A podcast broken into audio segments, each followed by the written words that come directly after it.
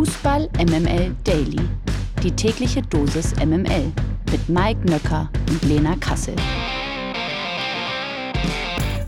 Gott sei Dank, auch dieser Tag beginnt wieder mit Fußball MML Daily. Heute ist Freitag, der 22. September und das bedeutet natürlich, dass äh, wieder mal ein Bundesliga-Wochenende bevorsteht, wir euch fit machen müssen. Wir spritzen euch quasi fit für das Wochenende und äh, das machen wir mit keiner geringeren als äh, mit Lena Kassel. Guten Morgen, Lena. Guten Morgen, Mike Nücker. Ich bin äh, tiefenentspannt jetzt mittlerweile wieder bei den Freitagsfolgen, weil wir auch heute wieder einen fantastischen Gast haben, wie auch schon in der vergangenen Woche. Und da muss ich ja gar nicht so viel sagen. Deshalb, ähm, ja, ich bin, ich bin wirklich tiefenentspannt heute. Können direkt loslegen. Lena ist tiefenentspannt. Wie, wieso bist du tiefenentspannt? Was ist, was, was, was, was, was ist passiert? Ja, das habe ich doch gesagt. Wir haben einen Gast und ich muss nicht so viel reden. Ach so, ja, stimmt.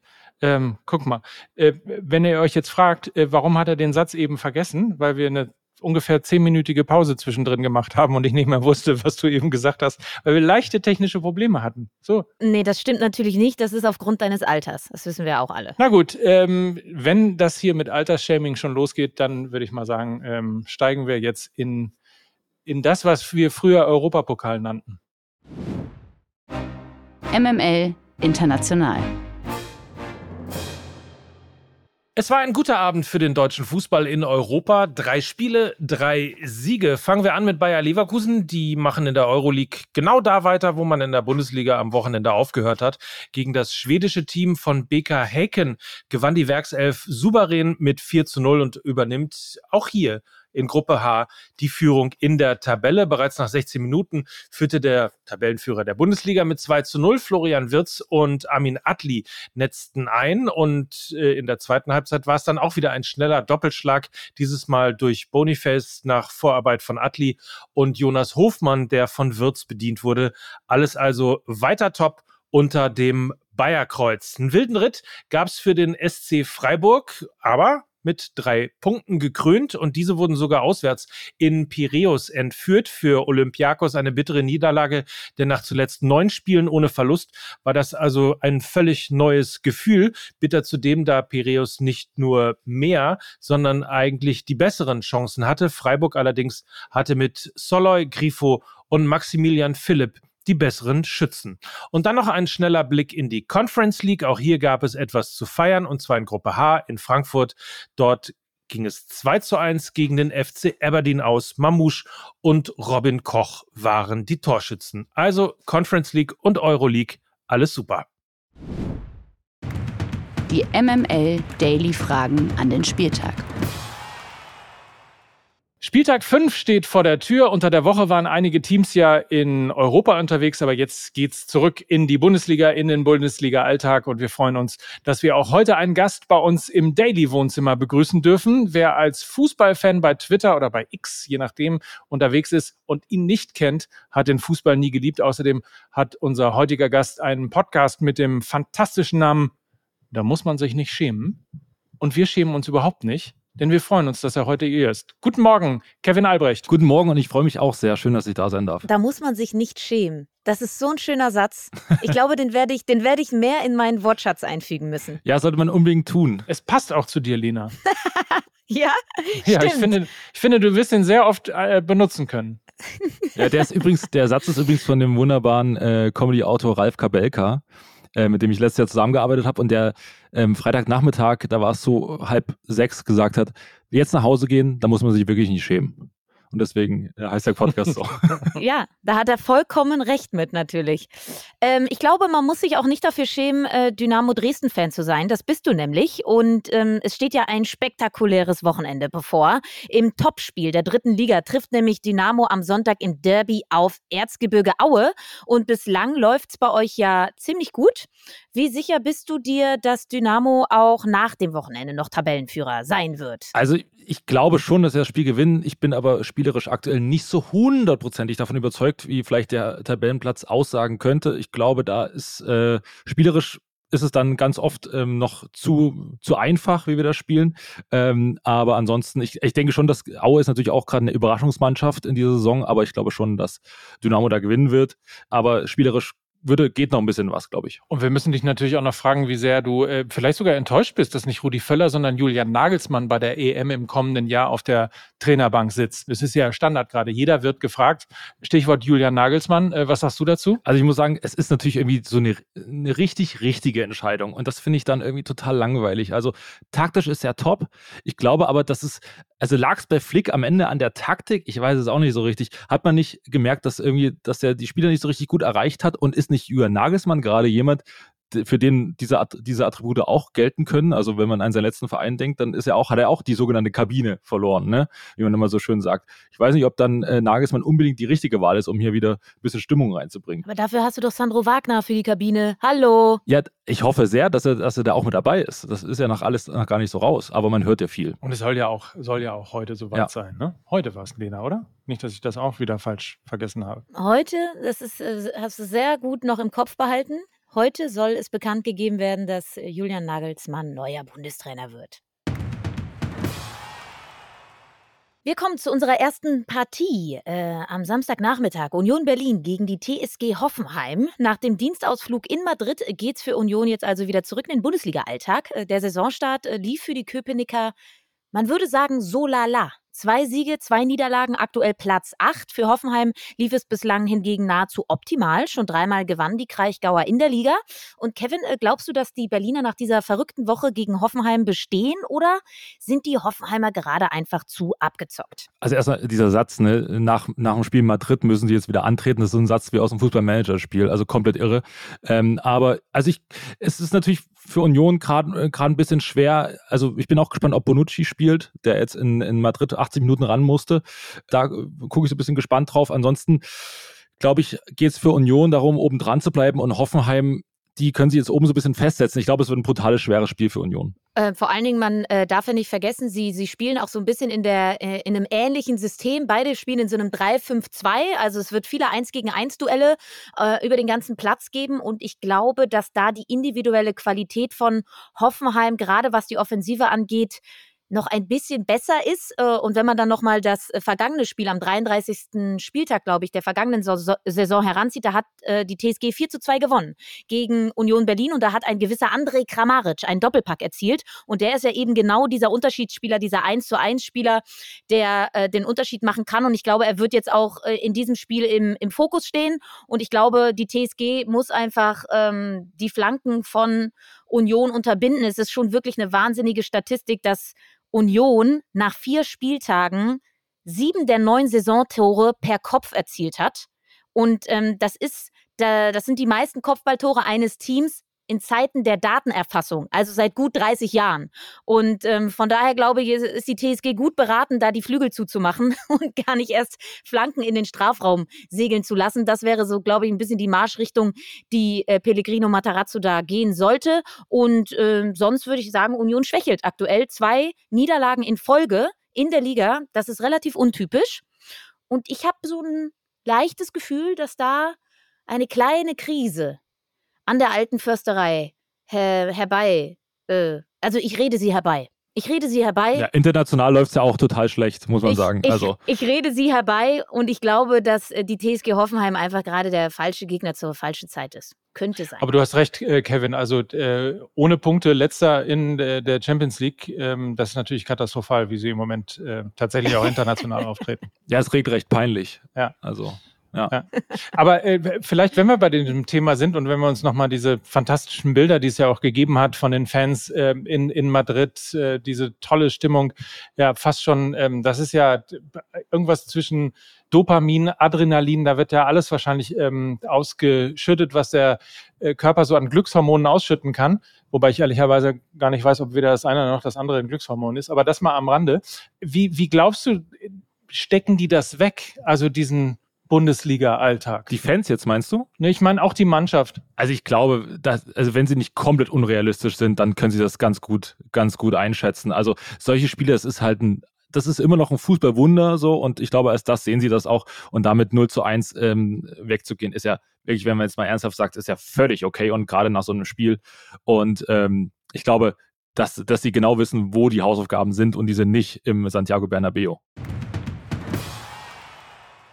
Borussia Dortmund gegen VfL Wolfsburg ist am Samstag um 15.30 Uhr auch ein wichtiges Spiel. Auch Dortmund war unter der Woche unterwegs und ist mit nicht weniger als nichts aus Paris wiedergekommen.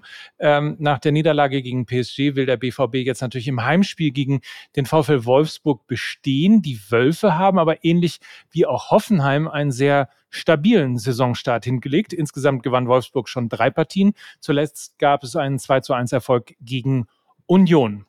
So, und damit die Frage an dich, Kevin. Sind die Wolfsburger aus deiner Sicht aktuell vielleicht sogar stärker einzuschätzen als der BVB? Ich würde sagen, rein personell sind sie nicht stärker einzuschätzen, aber sie haben, also wie du hast es gerade schon gesagt, sind besser in die Saison gestartet und der Druck ist bei ähm, Dortmund auf jeden Fall viel höher und vor allen Dingen auch auf Trainer Edin Terzic, denn, also ihm wurde jetzt unter der Woche, ich glaube, man kann ge gegen PSG verlieren, alles in Ordnung, aber ihm wurde so ein bisschen eine ängstliche Taktik ähm, vorgeworfen. Und gerade so wie Dortmund in den letzten Jahren äh, auftritt, auftritt, immer sehr selbstbewusst, ist gerade das ist so irgendwie so ein, so ein Schritt, wo ich, wo ich denke, oh, das könnte ein bisschen schwierig für ihn werden. Gerade auch mit Ball, ne? Also das war ja lange ähm, so ein bisschen die Kerndisziplin der Dortmunder, dass sie im eigenen Ballvortrag gerade sehr, sehr attraktiv nach vorne gespielt haben. Und Mike, du hast ja den 2 zu 1 Erfolg vom VfR Wolfsburg gegen Union angesprochen da haben sie halt, also die Wolfsburger haben Union Fußball gespielt. Die haben sich hinten reingestellt, 30 Prozent Ballbesitz gehabt und haben Hardcore verteidigt und haben schnellen Konterfußball gespielt.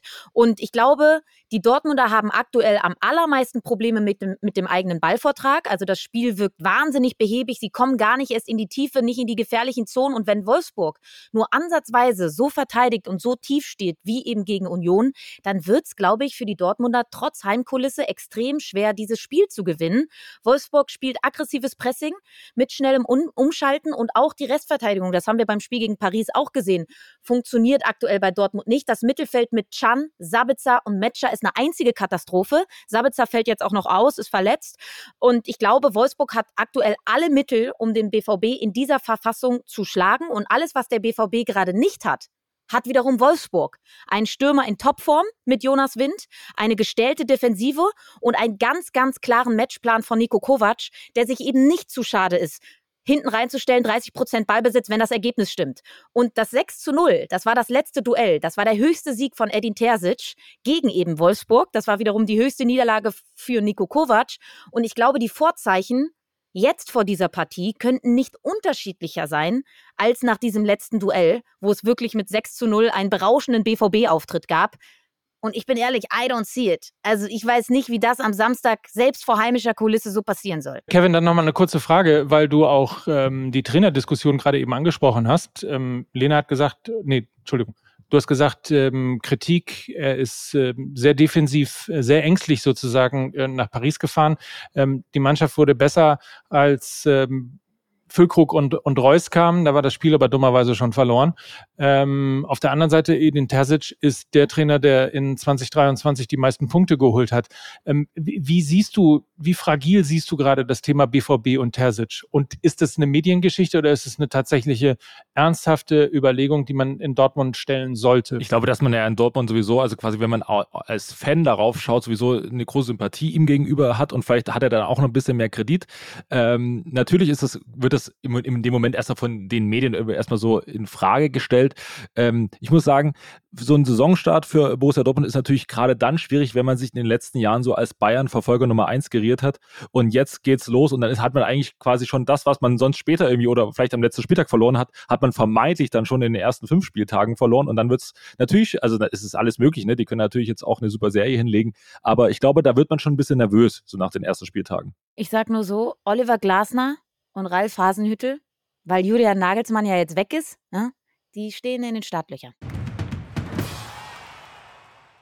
Äh, Samstag 15.30 Uhr findet auch die Partie Borussia Mönchengladbach gegen RB Leipzig statt. Aus Borussia Mönchengladbach ist man auch nach vier Spielen noch nicht so richtig schlau geworden. Zuletzt holte die Fohlenelf noch ein 0 zu 3 in Darmstadt auf und auch die Auftritte zuvor waren nicht wirklich schlecht. Und trotzdem konnte Gladbach noch kein einziges Spiel in dieser Saison gewinnen. Nach vier Spielen haben die Gladbacher erst zwei Punkte auf dem Konto. Anders äh, sieht es bei RB aus. Die letzten drei Ligaspiele wurden alle gewonnen und auch in der Champions League war man unter der Woche jetzt in Bern erfolgreich gibt es trotzdem irgendwas, das morgen für Gladbach sprechen könnte, Kevin? Ich, wenn ich ehrlich bin, glaube ich leider nicht allzu viel. Also auch wenn meine Sympathien da wirklich komplett anders liegen, aber ich glaube, Gladbach, Gladbach muss aufpassen, dass sie da im eigenen Stadion nicht unter die Geräder geraten. Denn, also du hast es gerade schon gesagt, sie haben drei Tore aufgeholt, da muss man auch sagen, äh, mit einem Mann mehr.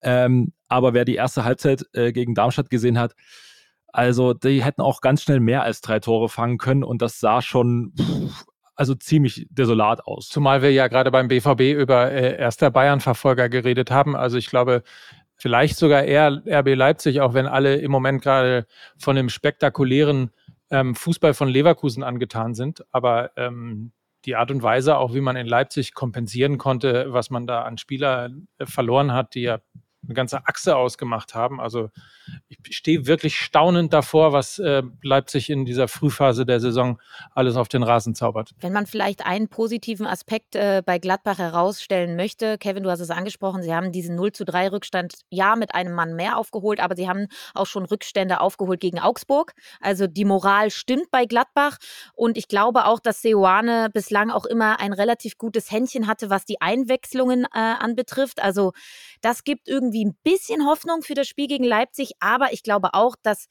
Gladbach ein ganz, ganz anderes Spiel als gegen Darmstadt erwartet. Leipzig wird nämlich auch Ballbesitz haben wollen. Sie haben natürlich auch noch mehr offensive Power als Darmstadt. Gladbach wird also eine gute Kompaktheit benötigen, braucht wenig Abstand zwischen den Ketten und sie brauchen unfassbare Solidarität, was das Verteidigen angeht. Und das ist wirklich keine Kernkompetenz von Gladbach. Gerade auf den Außenverteidigerpositionen sind sie ganz, ganz schwach besetzt. Und auf der anderen Seite hat Leipzig da mit einem Xavi Simmons aktuell den Shootingstar schlechthin auf dem Flügel.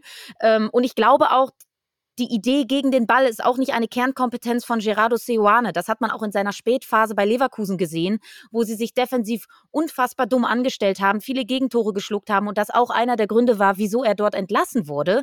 Ich glaube, Leipzig hat jetzt saisonübergreifend elf der letzten zwölf Pflichtspiele gewonnen und das wird auch nach diesem Samstag so bleiben, denke ich. Also ich, ich, ich kann dazu äh, wenig äh, mehr Fachliches sagen, als Lena gerade schon ähm, angebracht hat. Ja, da, jetzt weißt du mal, wie es mir geht, ne? Also es ist nämlich ja. genau immer mein Problem, dass ich, zwar man hat ja den Ehrgeiz irgendwie, dass man sagt, Mensch, und irgendwie man möchte noch gerne was sagen, aber was soll man da noch draufsetzen? Ja, du hast mir gerade Sachen auch gesagt, die ich noch nicht wusste, also von daher, äh, was soll ich noch sagen? Kevin? Hm?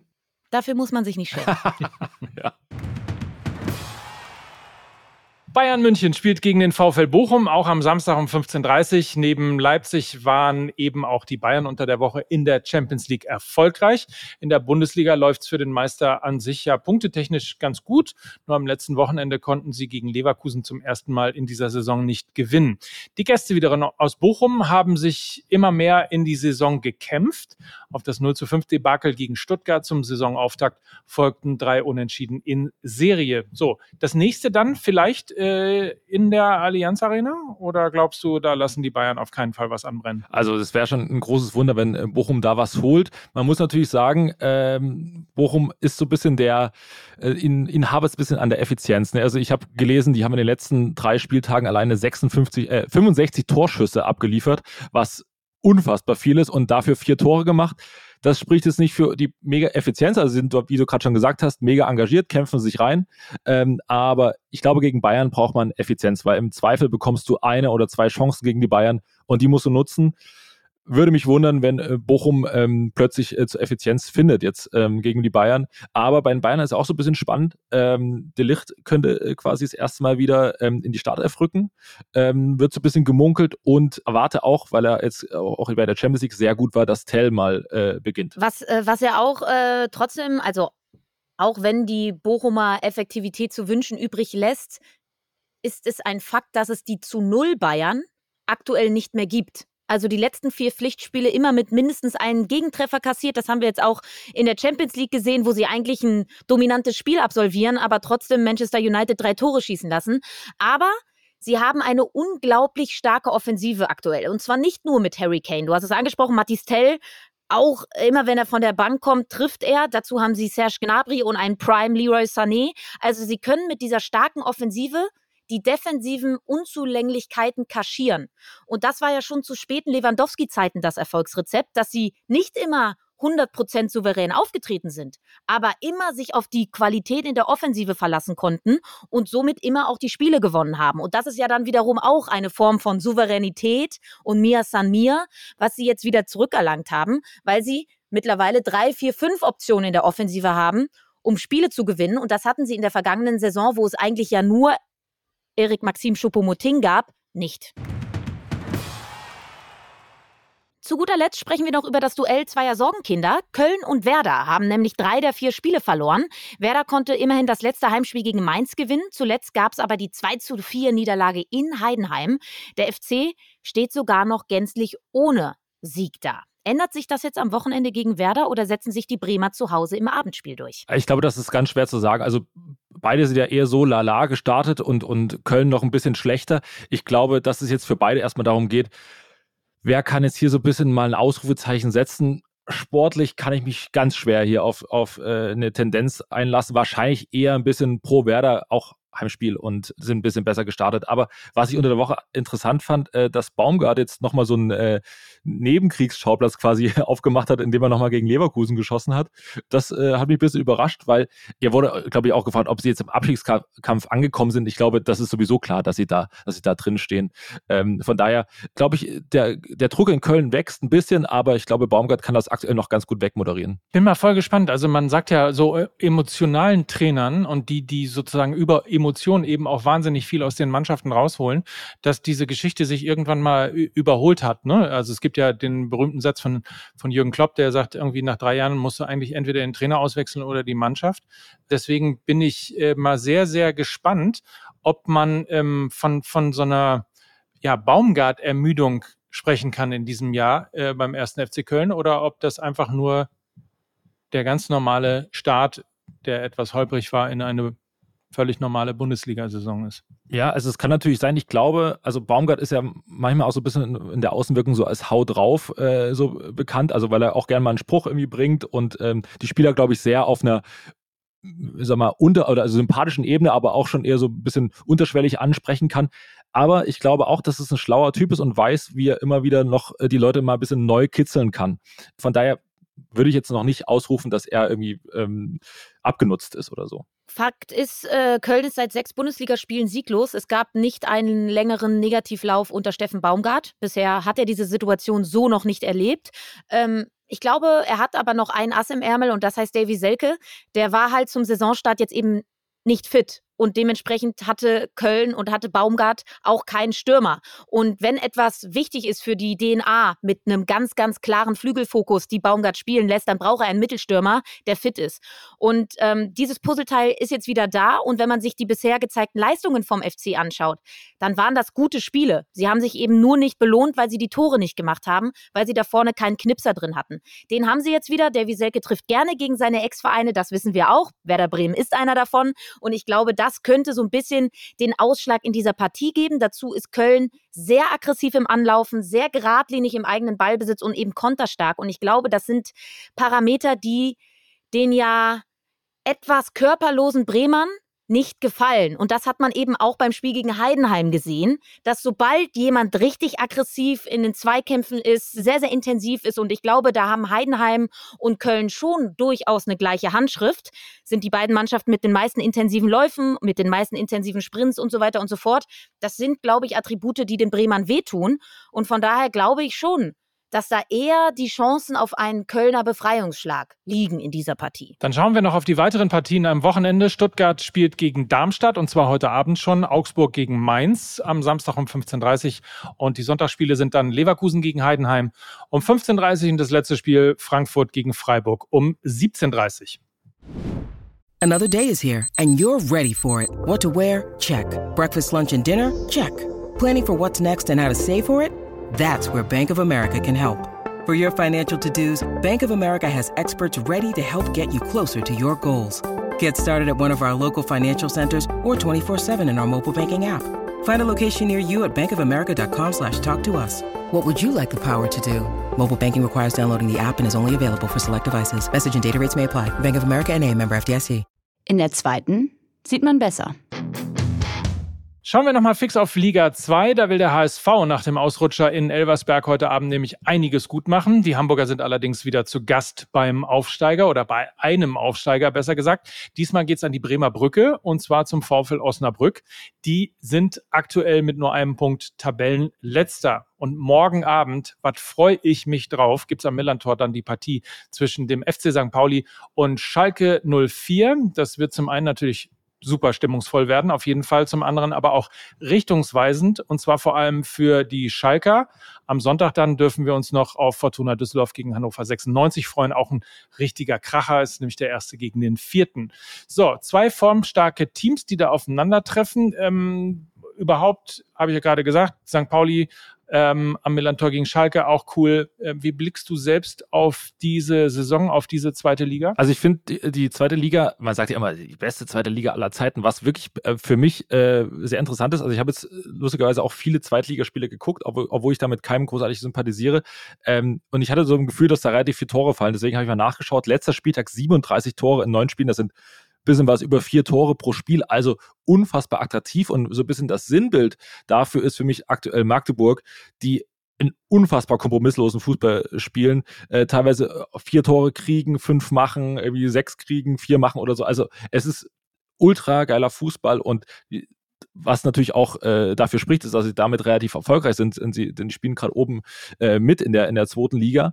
Und ich glaube, es ist gerade aktuell äh, sehr cool, Magdeburg-Fan zu sein. Und das kann sogar ich als, als äh, Dresdner sagen. Ähm, zumindest sportlich macht das, glaube ich, aktuell sehr super viel Spaß. Gut, dass du es ansprichst, weil wir heute nämlich auch die neue Folge Mike mit AI aufgenommen haben und nachdem wir uns vor 14 Tagen um ähm, die Kader in der Bundesliga gekümmert haben, diesmal also die zweite Liga und in der Tat, ähm, da kann ich dich nur äh, unterstützen. Der erste FC Magdeburg mit dem, ähm, vielleicht spoilern wir das schon mal, zumindest irgendwie mit dem viertbesten Kader in der Liga und ähm, dementsprechend also auf jeden Fall ein Verein, äh, auf den man äh, schauen sollte. Und emotional natürlich sowieso ein Kracher. So, äh, da warten einige Kracher auf uns an diesem Wochenende. Selbstverständlich für dich, äh, Kevin, im Derby gegen Aue, aber auch für dich, Mike, äh, weil du bei Pauli bist und ähm, Schalke sehen kannst. Und äh, für mich, ja. St. Schalke bei Pauli, ja, ne? Genau. Ja, ich muss mir noch meinen Kracher aussuchen für dieses Wochenende. Weiß ich noch nicht. Muss ich noch, muss ich noch mal schauen. Ich werde euch Montag davon berichten. Sieht man dich denn irgendwo oder hast du frei? Nee, du. Ich habe ausnahmsweise mal frei. Man glaubt es kaum. Ja. Komm doch äh, nach Hamburg nee. rüber. Danke. Nee. nee. Ja. Hm, äh, Kevin, vielen Dank. Das hat Spaß gemacht. Ja, mir auch. Vielen Dank für die Einladung. Komm bald wieder und äh, ansonsten äh, genießt das Wochenende, so wie ihr da draußen natürlich auch. Und ähm, wie das gute Tradition hier ist, verabschieden wir uns äh, in diesem Podcast wie immer natürlich als Kevin Albrecht, Mike Nöcker und Lena Kassel für Fußball MML. Tschüss. Tschüss. Tschüss. Dieser Podcast wird produziert von Podstars bei OMR.